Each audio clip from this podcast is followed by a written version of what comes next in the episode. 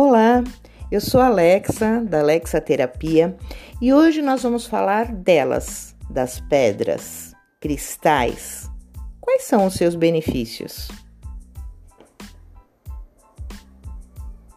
Brilhantes, coloridas, diferentes nos formatos, usadas na decoração, nas joias, semijoias.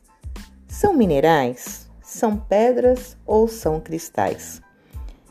Elas são usadas desde a antiguidade, pois possuem uma fonte de energia natural.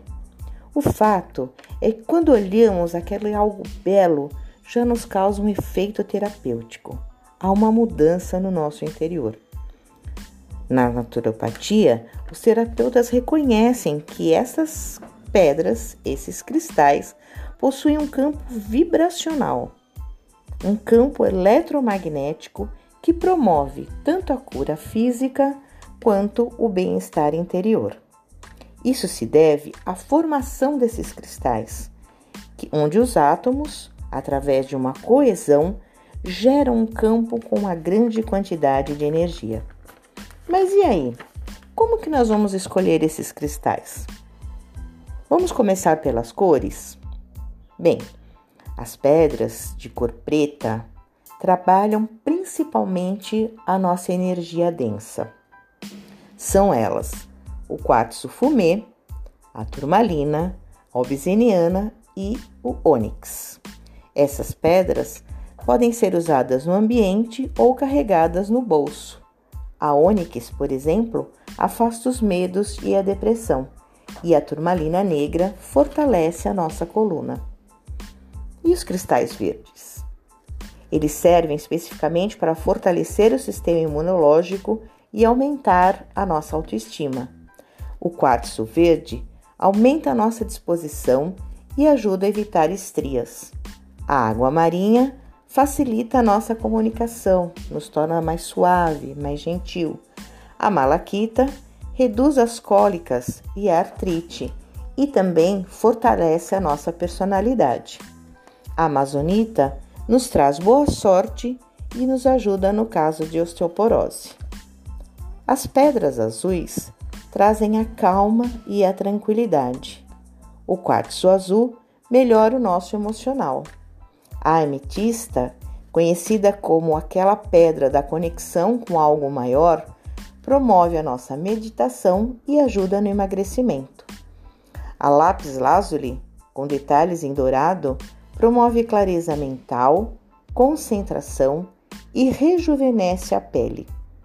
A sodalita ativa a nossa pineal, melhorando todo o nosso metabolismo. Existem ainda as pedras de energia feminina e masculina. A pedra do Sol, de energia masculina, traz racionalidade, disposição e energia. E a pedra da Lua, de energia feminina, gentileza, intuição e promove saúde das mulheres. E as pedras de cor rosa? Essas trabalham principalmente o amor. O quartzo rosa e a radonita, eles promovem o perdão, o sentimento que está acumulado no nosso coração e que precisa ser transmutado em forma de amor.